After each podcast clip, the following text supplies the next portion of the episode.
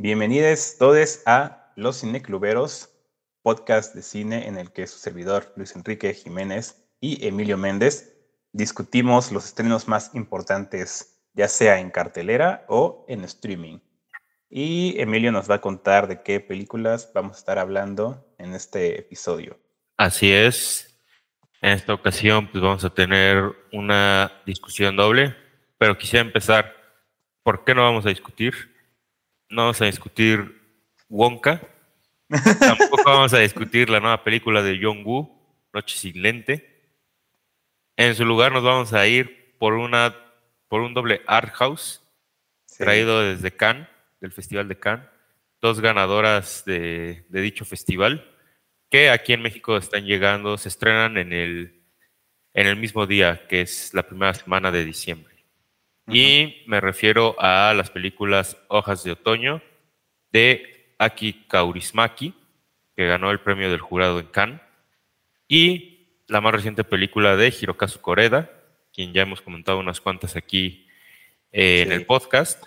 Ahora en 2023 eh, nos trae Monster, con la cual ganó mejor guion en el festival. Y pues las vamos a estar comentando en el orden que lo acabo de mencionar. Entonces, Luis, si nos puedes hablar de Hojas de Otoño y tu opinión. Pues Hojas de Otoño eh, se trata de dos personas, eh, un hombre y una mujer, finlandeses que viven en extrema soledad, se puede decir, y pues unas cuantas coincidencias van uniendo sus rumbos y se forma ahí una, una conexión entre ellos. Creo que es una premisa muy, muy, muy, muy sencilla para una película también muy sencilla. Y creo que ya desde ahí empiezo mi opinión. Eh, a mí me encantó Hojas de Otoño. Eh, hasta ahora yo la verdad sí desconocía de la existencia de Kaurismaki hasta que Movie subió como 20 películas de él y solo he tenido chance de ver una. La de, ¿cómo se llama? Este, contraté a un asesino, algo así, no sé exactamente cómo lo tradujeron. Y me gustó bastante su estilo de humor, su estilo visual, o sea, en general todo de esa película me pareció genial. Y y entrando a ver esta película, pues fue casi, casi ver lo mismo, pero diferente. Y lo agradecí bastante. Eh, creo que hay muchas cosas de la película que sí quiero comentar porque, o sea, es muy, es muy sencilla, pero, o sea, tan solo esta cuestión del humor, de los personajes, eh, de cómo luce, o sea, híjole, no sé, sí sentí que estaba viendo algo que ya que ya no se ve. Y, y pues sí, o sea, es, es, es una cosa muy especial. O sea, creo que eh, es una película muy tierna, se puede decir.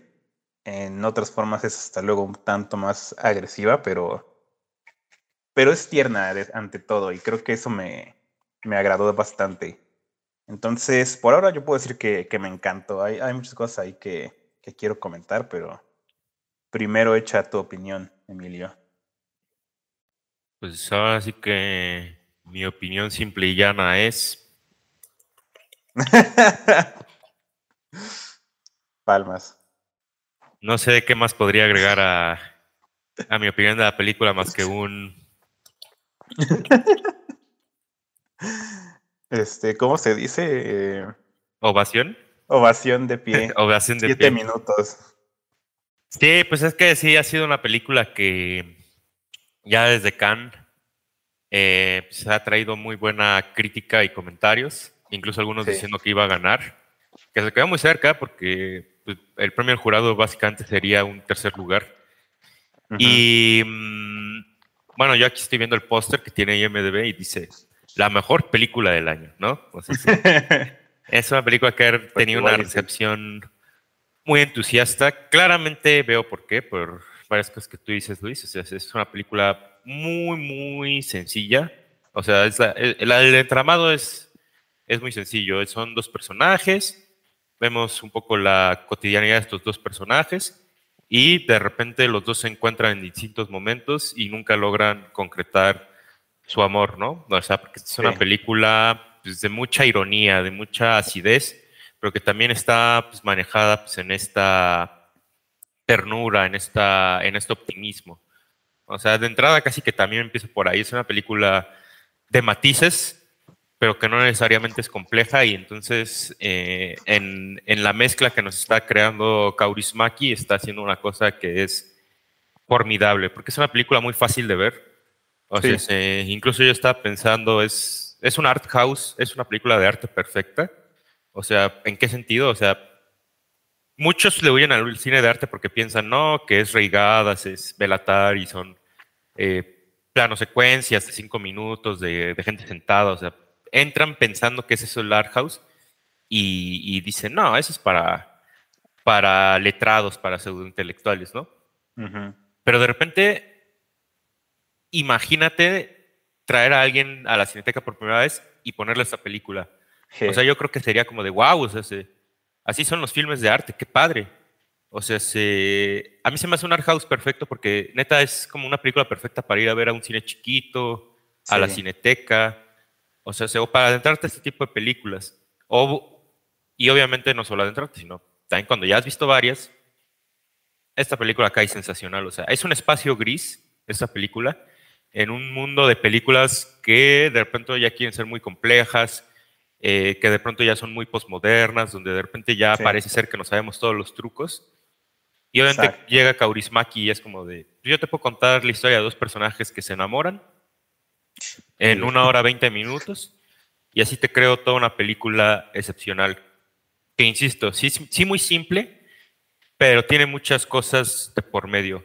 O sea, que ahorita hay que comentarlas, pero ya sea el universo eh, audiovisual, o sea, los colores que maneja, la música, el tono, las actuaciones eh, de esta Alma Poizzi, que interpreta a Ansa, y de Yusi Batanen, que interpreta a Jolapa. Y por cierto, tienen ahí un tema con los nombres de que hay un tramo de la película donde uno no sabe cómo se llama el otro.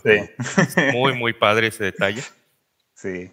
Obviamente el, el guion, como juguetea, las situaciones que repite, la sequedad de los diálogos, o sea, hay muchas cosas. El contexto es muy rico. O sea, sí, también. Es muy fácil ubicar en qué tiempo está ambientado la película, porque constantemente se prende la radio y se menciona eh, pues este conflicto bélico donde Rusia invade Ucrania. Eh, entonces, hay muchas cosas, hay muchas cosas de por medio, pero yo con lo que me quedaría es que sí es una película muy bonita en un contexto eh, como muy real, muy palpable, pero que no se queda con lo crudo, sino que sí te deja ese halo de, de, felicidad y la verdad ese tipo de películas son muy, muy bonitas, ¿no? Uno se preguntaría por qué no todas las películas que vemos son así, pero pues obviamente eh, el hecho, como dicen, ¿no?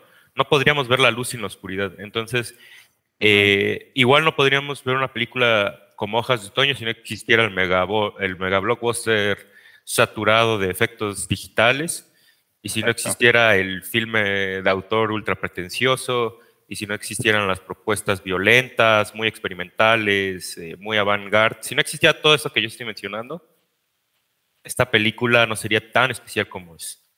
Entonces, pues no sé qué más decir, o sea, la verdad es una comedia encantadora. Posiblemente ya la fuiste a ver si nos está escuchando, pero si no has ido a ver, es una hora veinte.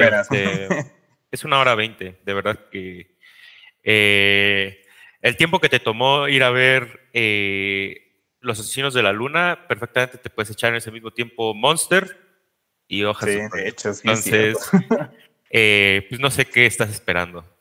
Eh, que bueno, también la van a subir a Movie, entonces si no la has visto y tal vez estás viendo este episodio tardíamente, va a estar en Movie y creo que es una película que vale mucho la pena verse. Entonces, empiezo por ahí, la dejo sencilla, pero también es una película que, que me ha conmocionado bastante, me ha, me ha gustado, ha llegado a mi corazón y pues sí, aunque sea esto ya muy eh, jerárquico, muy superlativo, no más decir algo por decir algo, pero pues sí, yo sí creo que sí va a estar en mi lista de películas favoritas del año, entonces eh, pues la verdad es una película que a mí me ha dejado muy contento, como, como tendría que haber sido.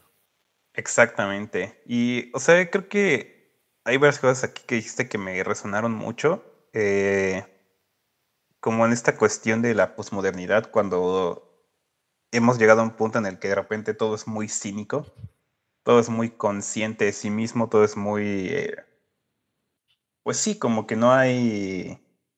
No hay sinceridad, ¿no? O sea, nada es totalmente honesto. Y creo que eso es lo que tiene una película como esta, ¿no? O sea, es, es totalmente sincera, sincera consigo misma, con la audiencia, o sea, no hay nada de ironía respecto a las situaciones de la película, o sea, todo es como... Todo se da porque en su universo se da así, ¿no? Se da con, con naturalidad y no te está pidiendo que, que creas que así es el mundo de verdad. Y a la vez sí un poquito, o sea, es realista, pero no es realista del todo. Eh, y, es, y eso es algo que, que para mí como que ya, ya no se ve tanto en el cine, o sea, mucho menos en, el cine de entretenimiento, ¿no? O sea, todo, todo tiene que ser de que hacer el chiste interno, ¿no? De la película, burlarse de algo, hacer el comentario meta o algo. Y, o sea, está bien, pero sí llega un punto en el que hacen falta cosas así, que se sientan tan inmersas en su propio mundo, que, que sea por eso de que te que, te mueven, ¿no? O sea, de ahí siento que viene para empezar el por qué, eh, por qué es tan conmovedora, ¿no? Y, y, que justamente sí te deja con esa, con una ligereza, ¿no? O sea, a mí me dejó con mucha, pues sí esperanza, o sea, la verdad sí es una película muy esperanzadora y creo que eso hace falta, ¿no? O sea, ya dijiste también esta cuestión del contexto en el que está sucediendo, que si no me equivoco sería por ahí de inicios del 2022 y que se me hace todavía más admirable porque significa que la película se hizo este, en chinga. Y, y no sé, o sea, es, es un contexto interesante porque no es como que te esté dando eh, mucha información al respecto, no te está diciendo como que tal cosa está pasando, no sé qué. O sea, y, y, ni siquiera es como que esté sucediendo ahí, ¿no? O sea, es, eh, la película está en Finlandia y esa la cuestión de la guerra de Ucrania, pues es otro lugar, ¿no? Pero aún así, o sea, me. Sí me da como una sensación de que, híjole, o sea, creo que todos hemos pasado por eso, ¿no? O sea, ver estos personajes solos, que obviamente se lamentan, pero sabes que otras cosas están pasando en el mundo, ¿no? Y es como de que, pues chale, o sea, igual y no me la estoy pasando tan mal, ¿no? O sea, hay, hay cosas peores, eh, hay gente que se le está pasando peor. Y no sé, o sea, creo que eso, creo que eso va a la película, ¿no? De que, pues sí, sí te lo mereces, ¿no? Este, sentirte bien aún cuando, cuando hay cosas malas pasando en otros lugares a otras personas. Y creo que eso lo retrata bastante bien, eh, de una forma muy, muy, muy sencilla y como digo, muy sincera. O sea, creo que no hay aquí nada de, Nada de ironía, no sé. Eh, no sé si realmente lo puedo explicar bien, pero es algo que yo siento que ya. Que me hace falta en el cine, porque. Sí, eh, todo. Ya, ya, ya fue mucho de, de cosas cínicas. Creo que para acá tenemos que volvernos a meter.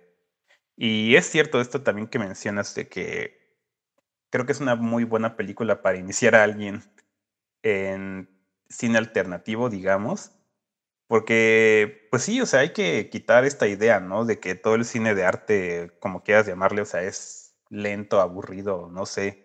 Esta es una película súper graciosa, o sea, sí, sí es un humor que de repente tienes que, que encontrarlo, eh, agarrarle sentido, agarrarle la onda, pero es muy graciosa, o sea, una vez que te empiezas a reír ya no hay vuelta atrás, es muy, muy chistosa.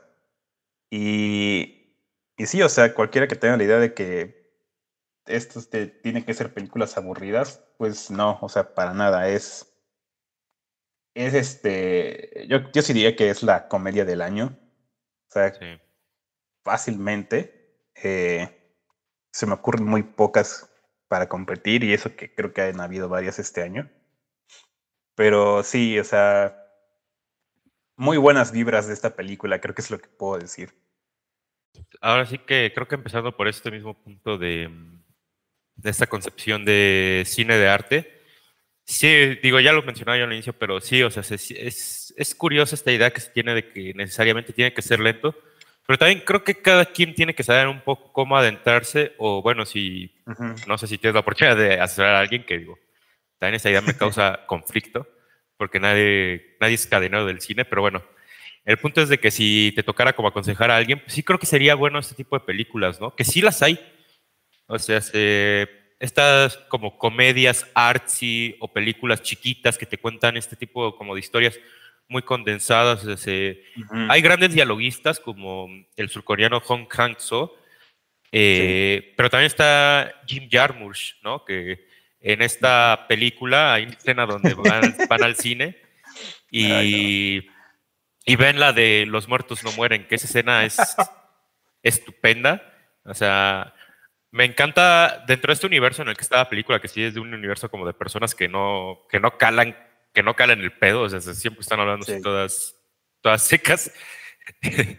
y de repente como que salen y comentan la película, o sea, todos los comentarios tanto de, de los protagonistas, de, de, Ansa y de Jolapa, como de las personas que van saliendo del cine son sensacionales. Entre ellos hay uno que, que, está buenísimo, que salen dos amigos y que uno dice, me recordó a Diario de un cura rural de Barcelona. A mí me recordó a Banda Aparte de Jean-Luc Godard, que, o sea, esas dos películas con Los Muertos no mueren, nada que ver. Bueno, Banda Aparte más o menos, pero sí, no, me, me, encantan ahí las situaciones que crea este Kaurismaki, que creo que, o sea, se tiene esa cuestión, que crea chistes a través de los personajes, obviamente en primer plano, pero también hay muchos chistes que se cuentan en el fondo o a través de personajes incidentales, lo cual es, o sea, buenísimo. Eh, que nada más regresando un poco a este punto de que están viendo la de los muertos no mueren, si no me equivoco, y no sé ahí bien si estoy bien con el dato, pero tengo entendido que son amigos, este Jim Jarmusch y, y Kaurismaki. Sí. son amigos. Entonces, es que se me hace un detalle chistoso. Y otro detalle eh, metacinematográfico que quisiera agregar, la escena donde se conocen los protagonistas es en un karaoke. Y en ese karaoke eh, vemos brevemente cantar una canción a Michael Thomas, que es el protagonista de Remini, de Ulrich Seidel.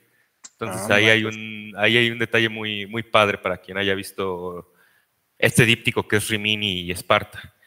Pero sí, o sea, esta cuestión que hace de los chistes con los personajes y, y el contexto, creo que te está hablando mucho de, de, cómo es esta película, porque obviamente Kaurismaki, como bien dices Luis, creo que esta es una película que él ha estado contando eh, pues varias ocasiones. Y entonces de repente él, similar a lo que sería un cineasta como Wes Anderson, o como contemporáneos nórdicos suyos, como Ruben Oslund o, Roy Anderson, o sea, saben perfectamente qué universo ellos manejan y siempre te están contando películas en el mismo universo, porque son cineastas que más que hacer una película distinta, tienen un universo cinematográfico.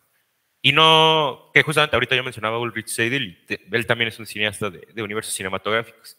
Que no, no es esta idea de que, ah, todas las películas tienen que estar conectadas y son secuelas unas de otras. sí, no, sino más bien que, o sea, parece que estamos viendo viñetas de su universo particular en cada eh, película que vemos.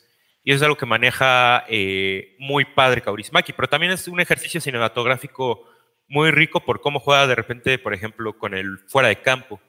O sea, esta escena donde de repente la protagonista llega a su trabajo de, ese momento, porque hay que decirlo, los protagonistas se la pasan cambiando de trabajo constantemente en la película. Esta Ansa cuando llega al bar donde trabaja y están arrestando al, al, tipo que está allí, hay toda una situación que se está creando ahí, nomás con puro sonido y diálogo. Y es como, o sea, qué, qué padre, o sea, sí. Que es otra cosa que creo que ya hemos dicho en un par de episodios, pero la comedia bien ejecutada, es cine puro. O sea, sí. Insisto, Wes Anderson, Jack Stati, Jarmusch, o sea, Kaurismaki, o sea, con una comedia bien ejecutada, es cinematográfico.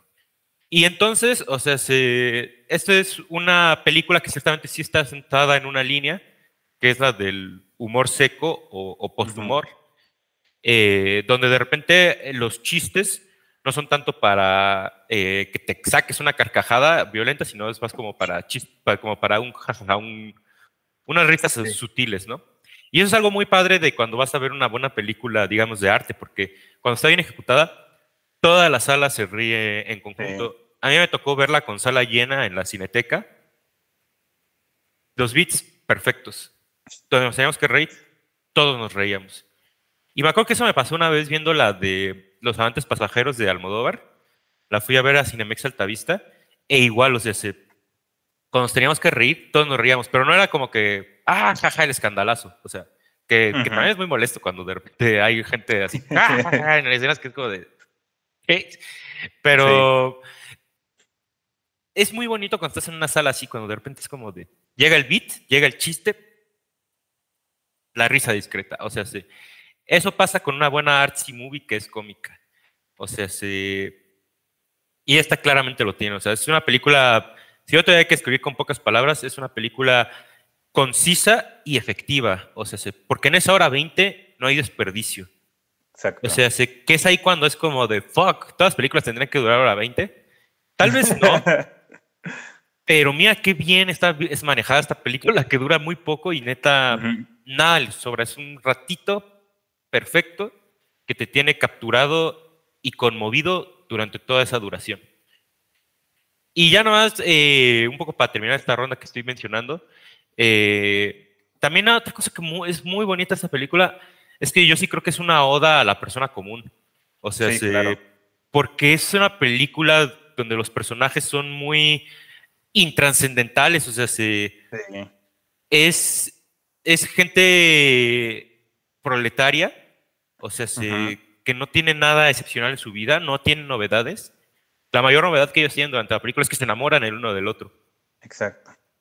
Y entonces como que en verlos a ellos en sus, en sus ratos, en sus casas, solos, escuchando la radio, cenando, que esto es más del personaje de Ansa, pero verlos con esas pequeñas actividades y verlos llegando al trabajo, eh, cómo, los, eh, cómo los molestan en el trabajo, la relación que tienen con los amigos, que por cierto los amigos que tienen ellos dos particularmente también son grandes personajes secundarios.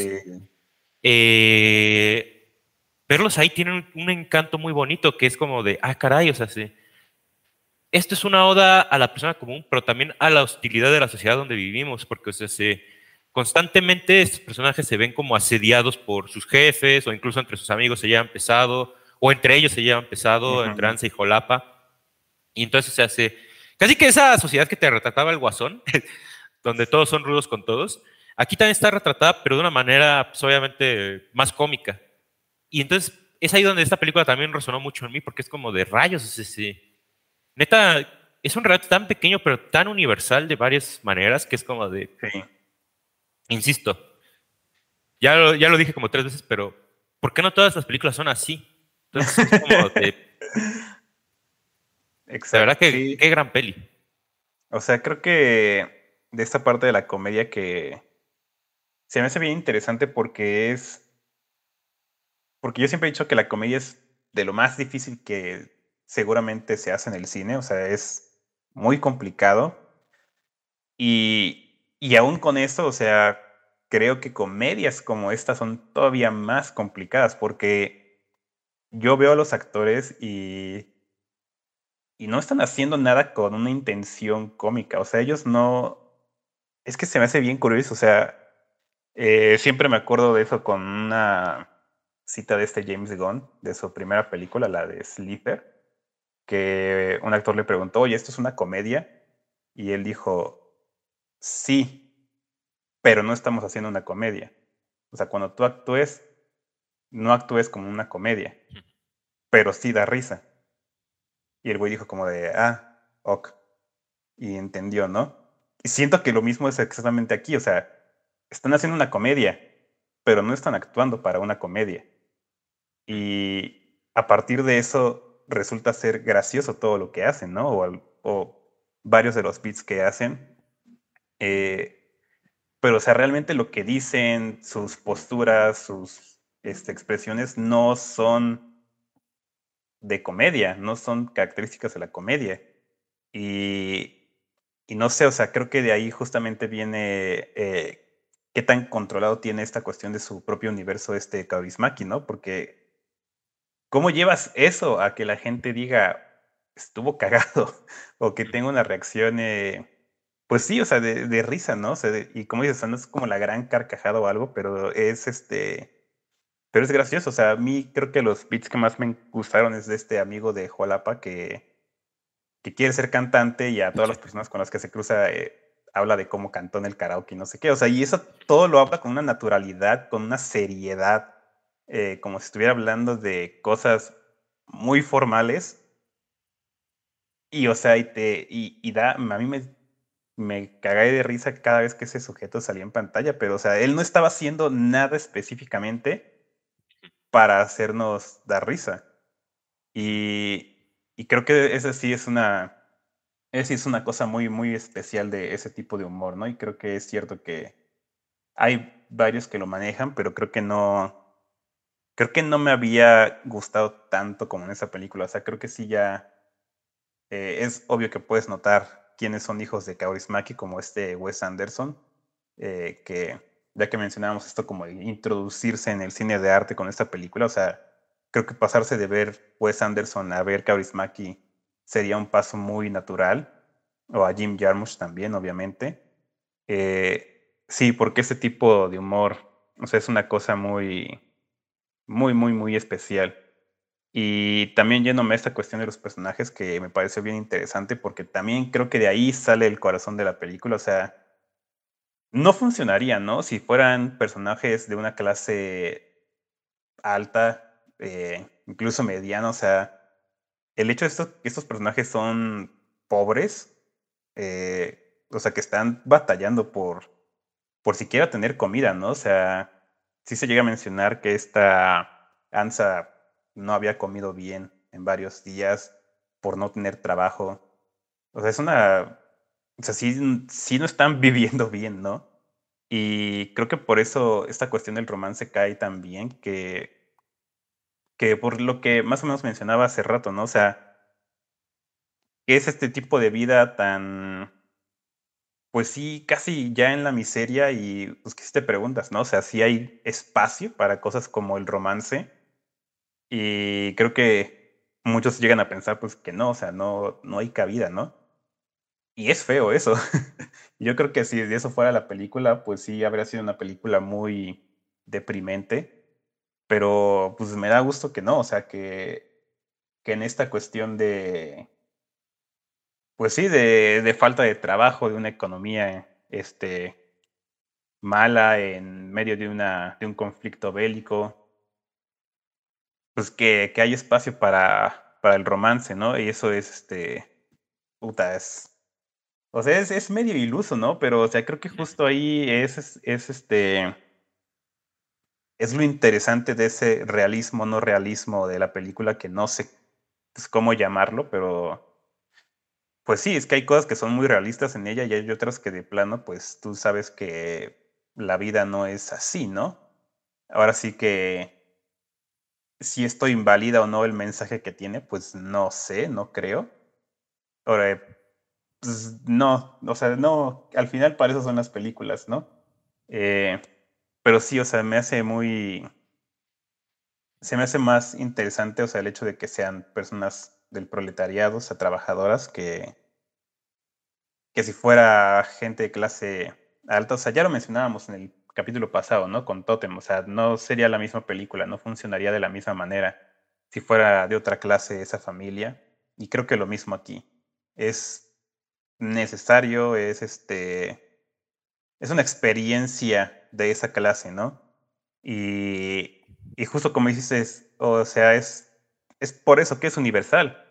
Eh, es por eso que creo que le llega a cualquiera, porque es porque esta cuestión de, ir en el metro y pues no tener nada que hacer mientras estás en eso es pues una experiencia que a la mayoría nos toca, ¿no? Eh, y ya, o sea, híjole, es, creo que sí, yo también ya estoy en que esta película va a ser de mis favoritas del año, porque si bien, o sea, viéndola me la pasé muy bien y todo, me gustó, eh, no fue hasta que salí que dije, a la madre, Qué gran, gran, gran, gran película. Y o sea, la vi ayer en la noche, pero hasta, hasta el día de hasta ahorita ya sigo como pensando más y más en ella que, que me sigue gustando más. Y pues ya creo que yo con eso ya cierro mis comentarios. No sé si quieras decir algo más.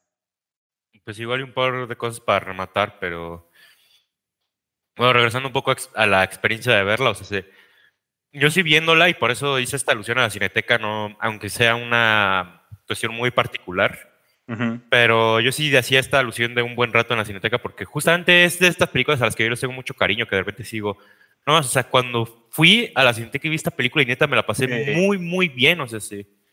Que digo, no, no por eso las demás se invalidan, porque claro que yo en la cineteca, yo creo que por lo menos un 75% de las películas que he visto son grandes películas. Pero sí, por ejemplo, sí me acordaba de, por ejemplo, la vez que vi Doble Vida, eh, de este cineasta francés, que se me fue su nombre, pero que igual es una comedia muy ligera, pero es como de rayos, Oliver Asayas. Es una mm. comedia muy ligera, pero rayos, o sea, qué bien me la pasé. O sea, sí. sí y de verdad ese tipo de cine se aprecia, que tampoco me quedo mal a entender. Siempre que hablo en matices, no me quedo mal a entender de que uno está bien y el otro está mal. Pero sí, o sea, cuando decía, no, el cine de arte no son las tomas lentas y no sé qué. Bueno, ese tipo de cine me encanta, o sea, ese tipo de cine también, es como... Claro que también les puedo decir, recuerdo cuando fui a ver Stalker a la Cineteca, o sea, es como de impresionante. Eh, pero sí, o sea, particularmente le tengo mucho cariño a, a esta película eh, por eso. Y en cuanto a la validez del mensaje, yo diría que, pues, más que ser un mensaje, yo sí me creo que es un espacio gris. O sea, sí es como una isla que Kaurismaki nos está regalando, como de, ¿sabes qué? Vivimos en tiempos complicados, hay pinches guerras. Yo cuando estaba haciendo esta película, o sea, hablando a partir de Kaurismaki, yo cuando estaba haciendo esta película, pues estaba esta cuestión de la invasión de Rusia y Ucrania, pero ahora tenemos eh, este genocidio que está causando Israel a Palestina. Exactamente. es como de, Sí, esa pinche pegó, creo que por eso pegó más. Sí, o sea, eh, claramente, si Kaurismaki se hubiera tardado un año en hacerla, esas son las noticias que estarían en, esa radio. Sí. Y es como de, el mundo es feo, la gente nos tratamos mal, o sea, esto que le pasa a Ansa cuando trabaja en el supermercado es como de, pero mira, qué coraje.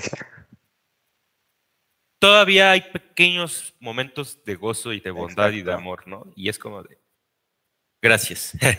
Entonces, claramente sí es un poco idealista, sí. pero es lo bonito, es como de, vamos un rato al cine y vamos a sentirnos bien. Porque con la próxima siguiente, con la siguiente película que vamos a hablar no nos vamos a sentir bien. Entonces, vamos a sentirnos bien aunque sea una vez. Entonces es como de, eso está bonito, está padre y de verdad que, insisto, por algo esta película está resonando como está resonando y no te la puedes perder si no la has visto. Es todo lo que pues yo podría agregar.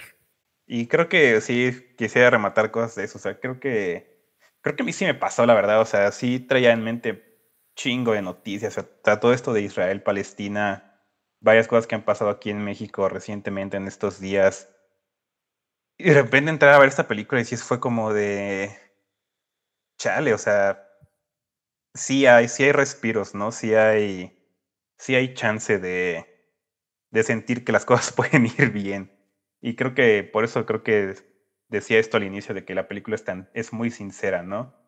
Porque no es un mensaje que es un mensaje idealista, pero no te está diciendo como de, ay, sí, o sea, ay, tómatelo como quieras, ¿no? Eh, este, tómatelo a la ligera, ¿no? O sea, no, es, es sincero, es honesto.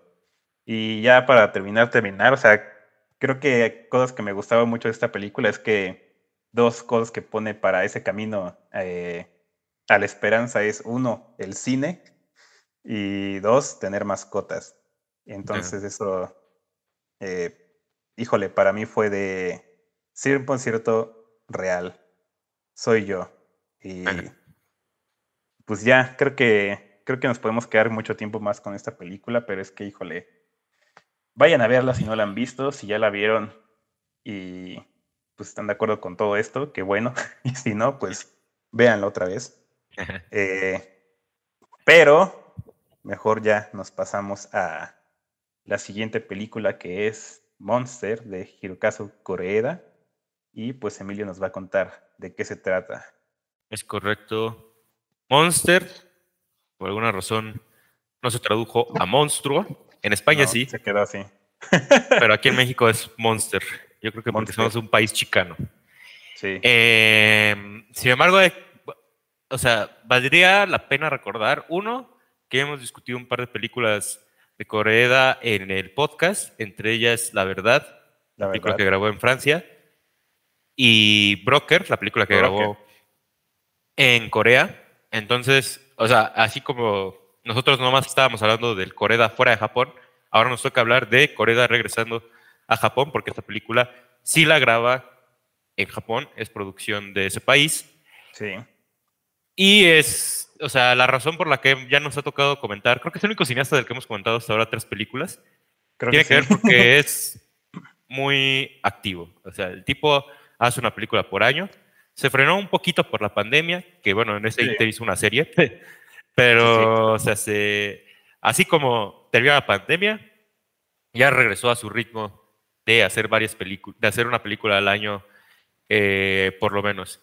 Y nada más como primer apunte, o sea, se, casi siempre las películas de Corea las traducen muy mal aquí en México.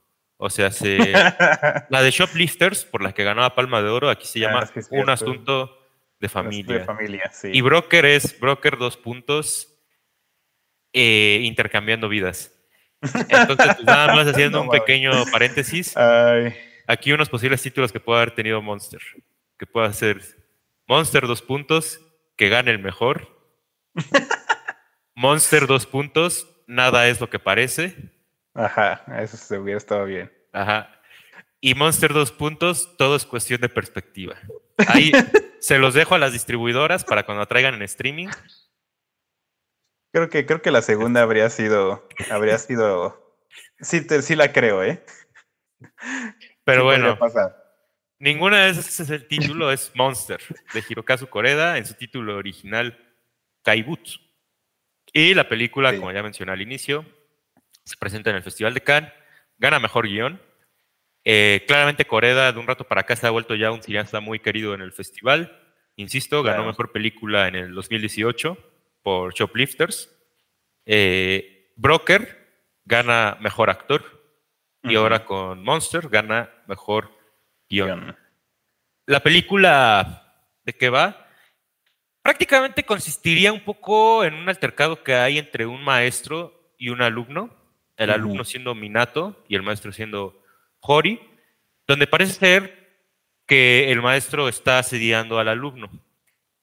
Y entonces eh, lo que hace Hirokazu Koreda en esta película es que te cuenta este incidente a raíz de tres perspectivas distintas, aunque la tercera es un poco obtusa. Pero bueno, son tres capítulos en la película y esta película está narrada desde una narrativa de contrapunto, que sería eh, Rashomon o El último duelo, que es que en cada capítulo o en cada tramo de la película impera la perspectiva de un personaje.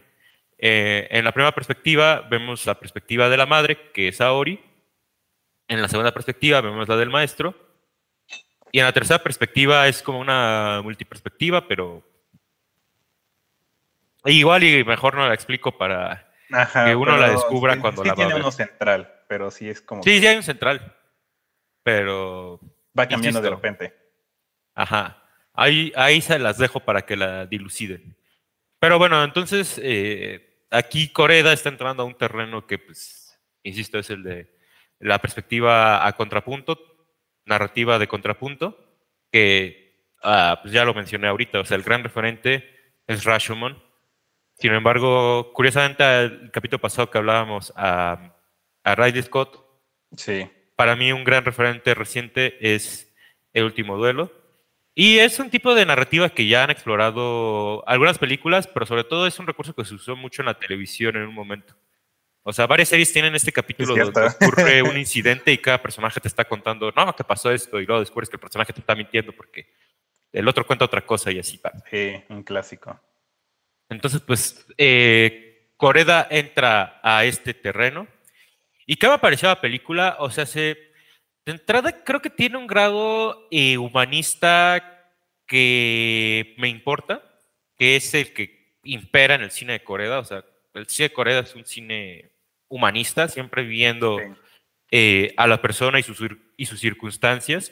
y el cómo eh, hace lo que hace a raíz de dónde está y, y, de las circunstancias que, la, que le acontecen, ¿no? Eh, y en ese sentido creo que la película está contada de una manera muy interesante.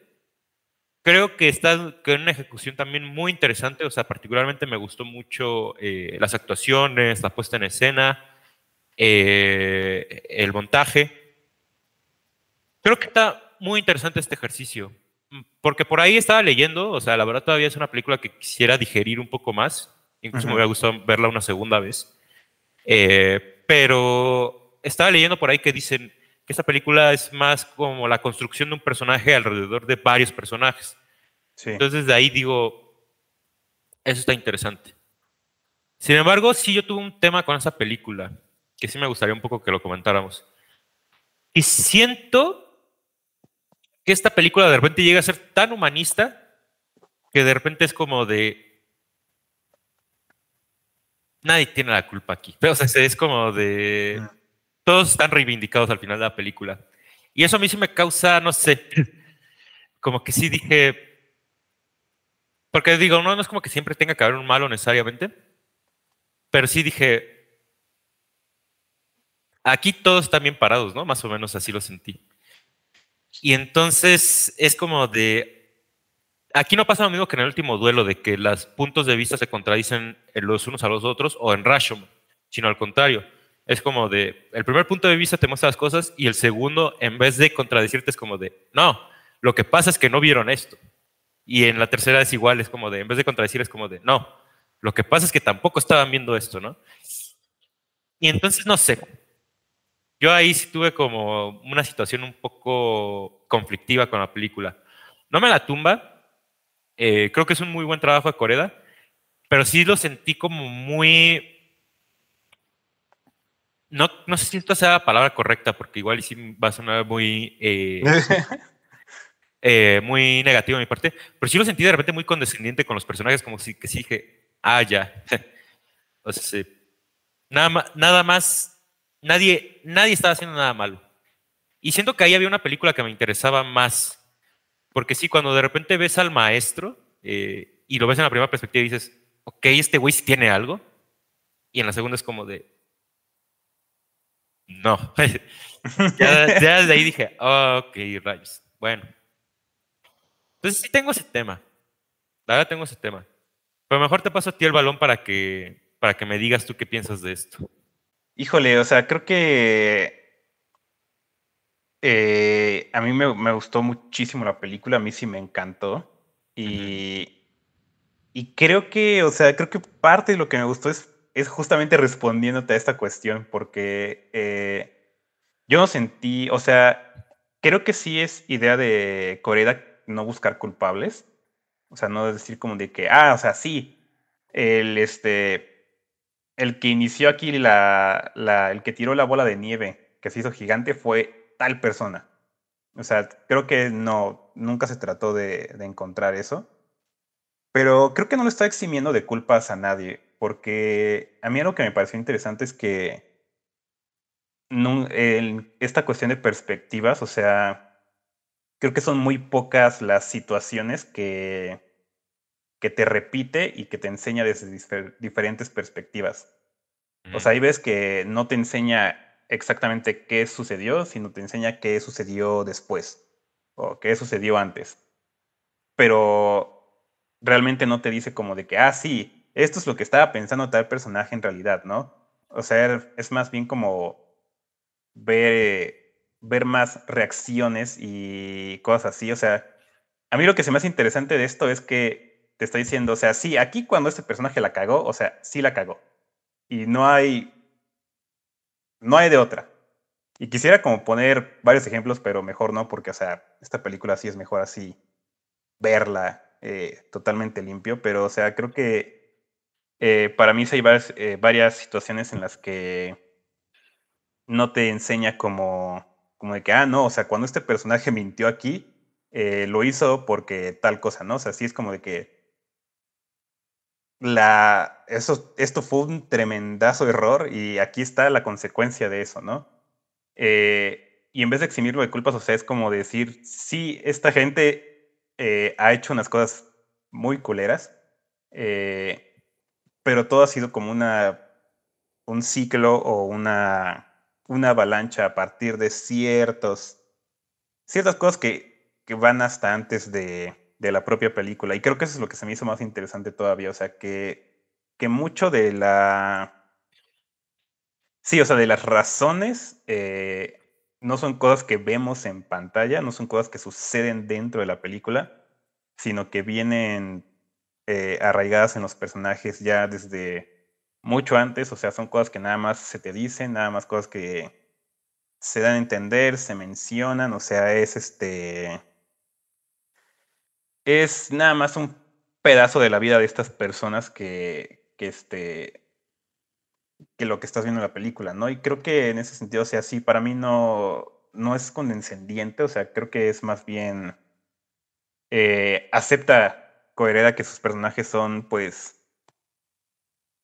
de moral cuestionable, eh, todos, la verdad, o sea, hasta los que se ven más dulces, este, sí, tienen un par de cosillas ahí que sí es como de, ok, o sea, de aquí ni siquiera se molestó en decirnos como de, no, no, no, o sea, este niño este niño estaba pensando hacer otra cosa, ¿no? Y le salió mal. O sea, no mintió porque mintió y, o sea, y ya, no hay de otra. Y, y o sea, sí, creo que, creo que, o sea, como dices, o sea, hay algo mal, o sea, te, te hace creer en un punto, o sea, hay algo mal con esta persona y luego es como de que no exactamente, pero yo diría ahí, es que sí hay algo mal en él, pero no era lo que tú estabas pensando no era lo que te había hecho creer eh, en un inicio, pero sí hay algo mal en esta persona. Hay algo mal en todas esas personas, ¿no? O sea, creo que a mí, desde el punto en el que también así a la mamá le dicen exagerada en algunos puntos, le dicen cosas que se lo está tomando muy, lo está llevando muy lejos, ¿no? Y tú dices como de, ah, qué culeros, ¿no? ¿Por qué le dicen eso a la señora? Y de repente ves la perspectiva de otro y es como de, ok, Sí, la señora de repente sí se. sí se explayó de más, ¿no? O sea, sí estaba llevando ciertas cosas al camino que ella quería, ¿no? Y sí, no sé, o sea, creo que. Creo que para mí eso hace a la película muy complicada. Eh, y entiendo, o sea, de esos, de esos premios que sí digo, wow, o sea, claramente por algo se los dieron. Eh, de hecho, creo que, como, no me acuerdo cómo se llama el escritor, que es Ah, sí, Yuji Sakamoto, que si bien entiendo, creo que es de sus primeros guiones, o sea, es una cosa loquísima. Y. Ah, no sé si ya tiene rato escribiendo. Pero, o sea, no sé, a mí más bien siento que. Siento que Coreda sí te deja ver los a los personajes complicados como son. Eh, o sea, pues sí, es, es humanista porque sí son muy humanos, son tridimensionales. Eh, pero pues sí, para mí como que esa cuestión de ser condescendiente, pues no. O sea, sí siento que no había como esa intención de buscar culpables, pero no sé, eso de que los exime sí, sí se me hace debatible. Mira, es que mm, por eso, por eso me medí cuando dije condescendiente. O sea, porque sí dije, esto va a sonar muy como de que le estoy quitando virtud al guion. Que, insisto, no estoy haciendo, ¿eh? Ni siquiera con todo lo que acabo de decir, no estoy diciendo, no, que, que la película necesita buena. Es un tema que a mí me causa, la verdad, eh, me deja un poco insatisfecho. Eh, pero sí, claro que es una muy buena película, eso no lo pongo en duda. Eh, pero sí creo que si bien obviamente sí es cierto, o sea, claramente sí tenemos personajes que tienen unas ondas turbias.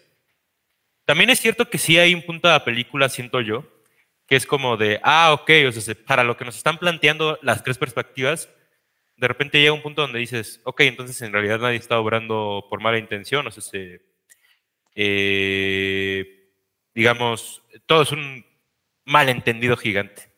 Sí. hay un punto donde digo, ¿por qué no se sentaron a hablar, o sea, y en algún momento y fue como de, no, mire, lo que está pasando es esto o algo así. Porque también algo que te plantean casi, casi, es que, o sea, el malo es el sistema, ¿no? Eh, Y, y, esto, esto pesa mucho en la segunda perspectiva, o sea, de que al maestro como que lo andan amordazando para que como que no, pues no diga las cosas tal cual como en realidad son. Y si hay un punto ahí donde de repente yo comparo la primera perspectiva a la segunda y digo, ok, sí, sí entiendo, insisto, es un malentendido, pero sí es un malentendido que de repente se está yendo muy lejos, o sea, así es como de... Es que, pero creo que ahí es justamente el, el núcleo de la película, o es un malentendido pendejísimo, o sea, no tendría por qué este, pasar. Y el hecho de que haya ido tan lejos, o sea, creo que es de ahí que sea tan frustrante.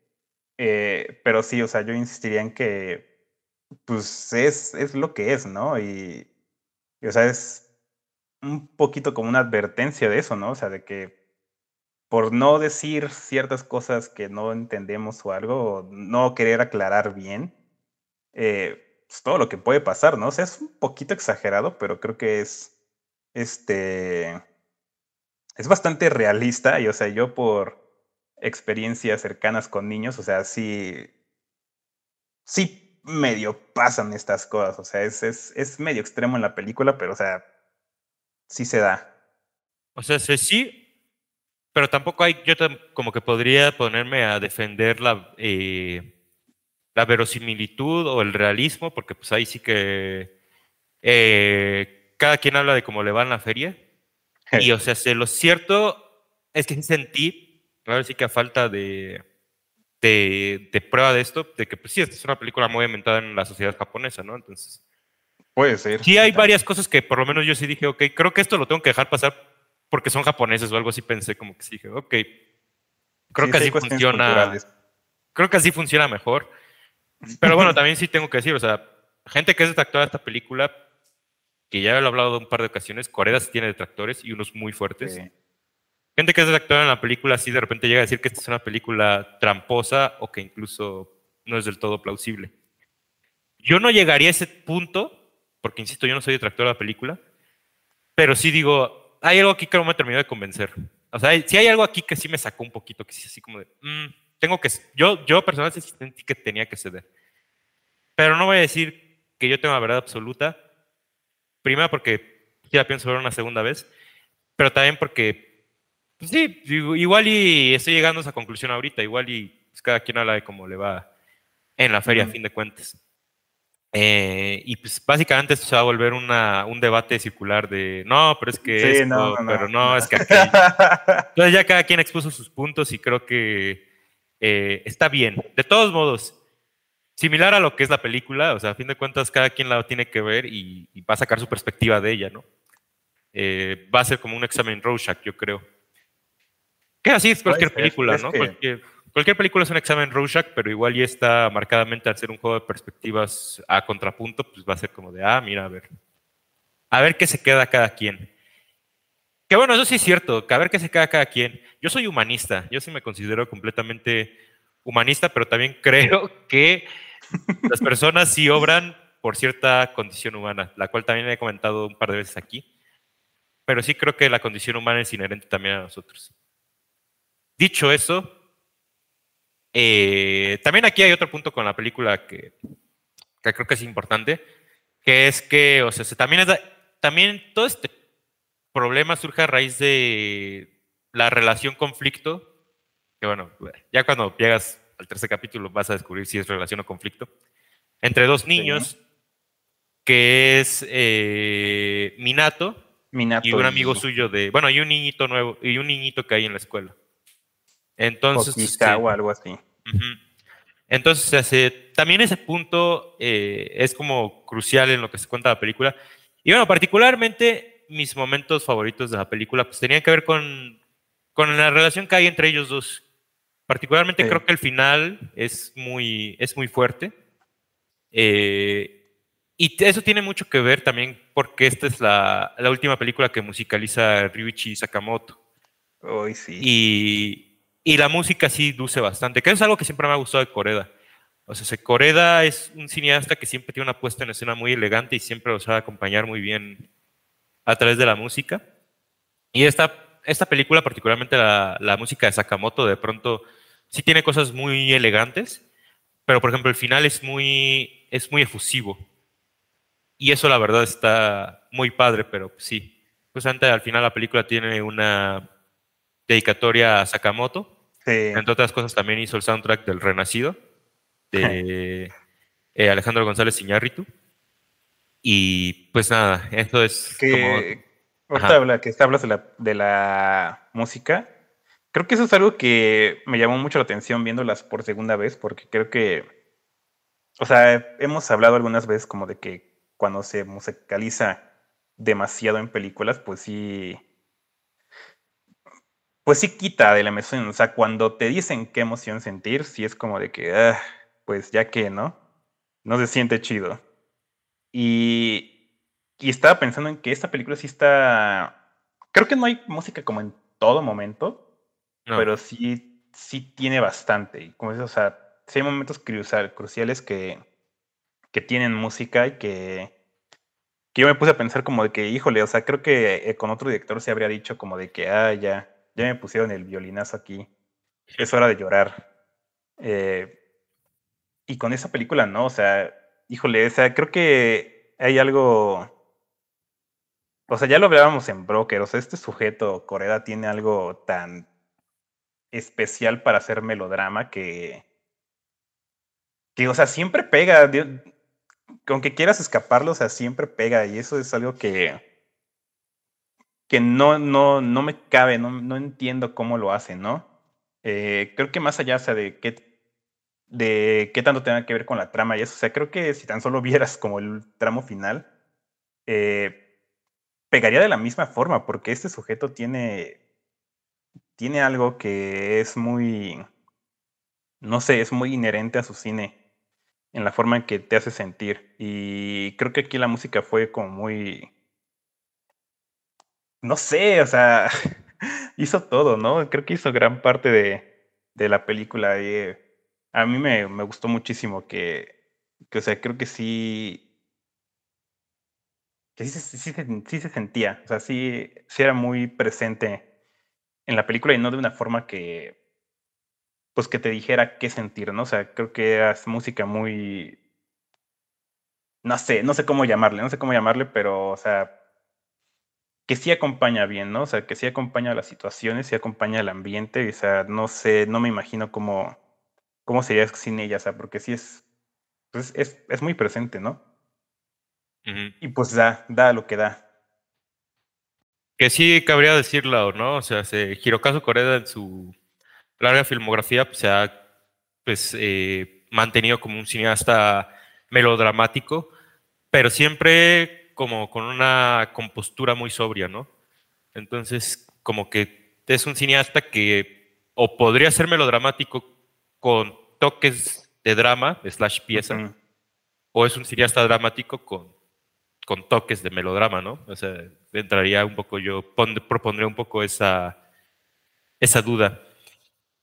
Que sí, o sea, se, de, entrada, el cómo está la puesta en escena, la edición, eh, el tono mismo de la película, pues sí, claramente, aunque es un melodrama, yo sí diría que es un melodrama. Sí. Eh, sí, siempre está muy, muy sobrio.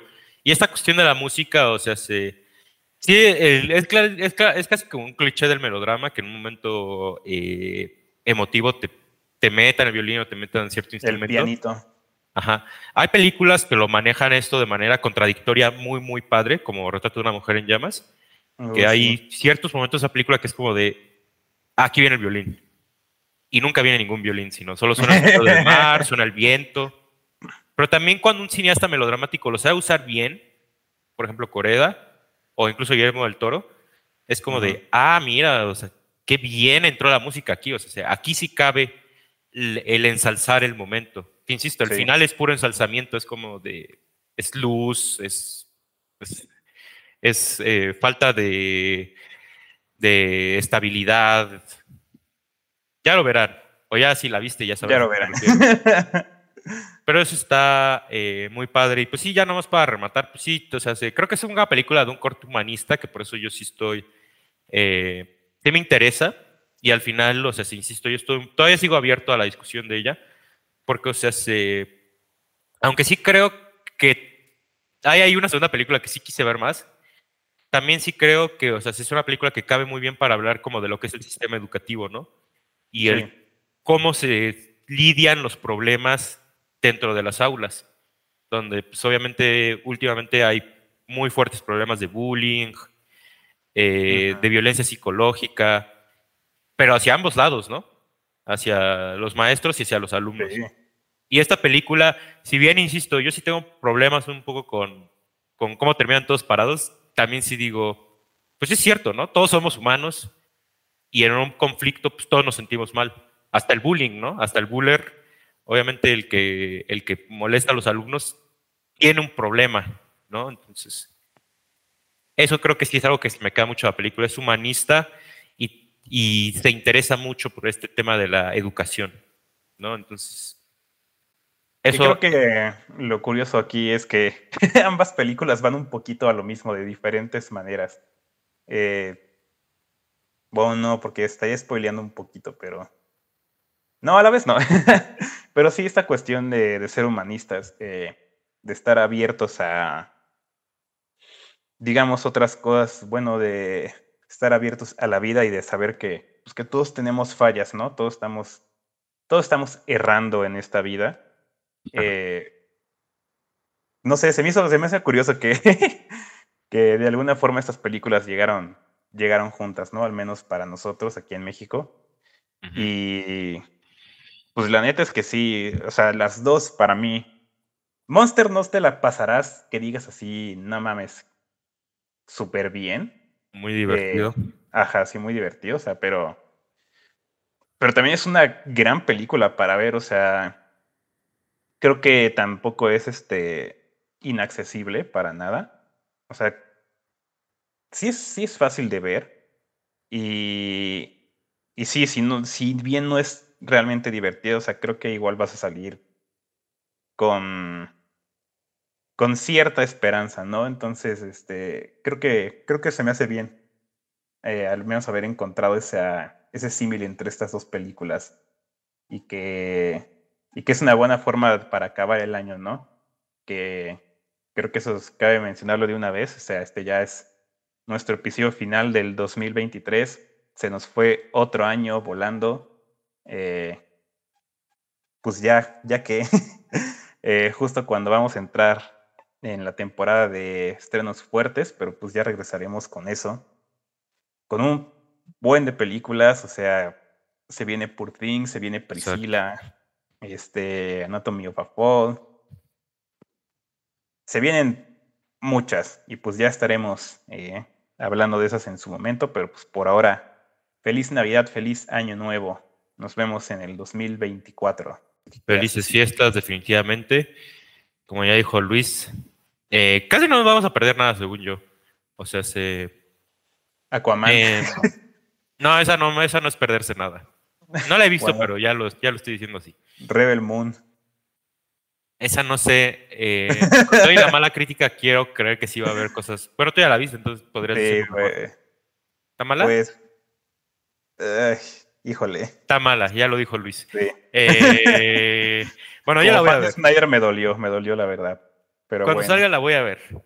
Eh, pero creo que más bien la única, las únicas que yo sí me, medio me duelen es Godzilla Minus One y El Niño y, la Garza.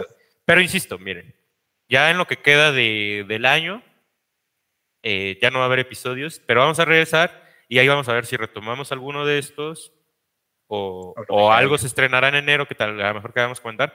Pero sí, o sea, de entrada, de entrada, de entrada, capítulo que sí ya está confirmado, pactado. Pobres criaturas. Sí. Entonces, no, no nos pierdan la pista. Y un poco para también cerrar el episodio, sí también decir esto, ¿no? O sea, eh, creo que ese punto en común que tú mencionas entre Hojas de Otoño y Monster también tiene que ver con que ambas son muy buenas artes movies. O sea, creo, que es, creo que es como de, lleva a alguien, o sea, alguien que empiece con estas dos películas, lejos de decir, ah, pinche cine de arte de hueva, va a decir como de, ah, mira, o sea, sí.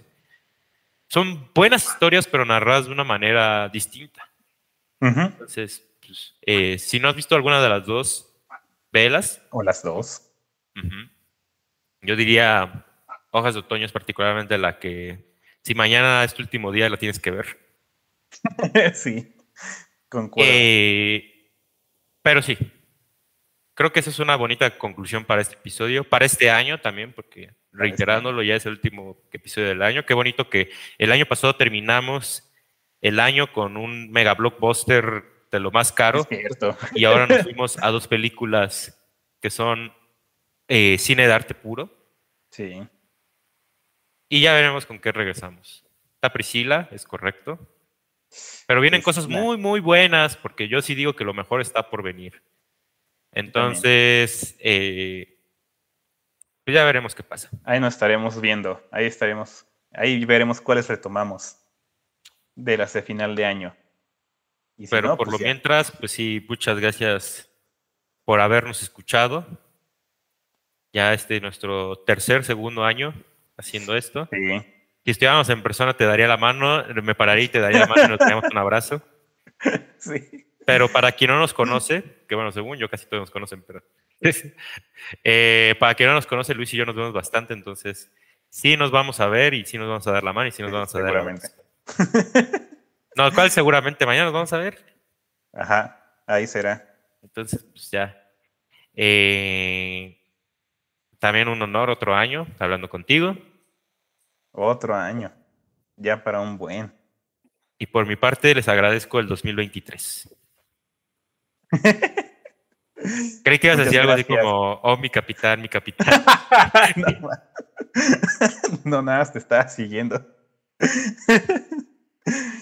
Pero ya, muchas gracias por, por habernos escuchado y habernos eh, acompañado en todo esto. Pues vamos, vamos por otro año, vamos por quién sabe cuántos más capítulos, pero pues. Y pues gracias ya, ahora sí. Ahí nos vemos en el 2024. Oh, mi capitán, mi capitán.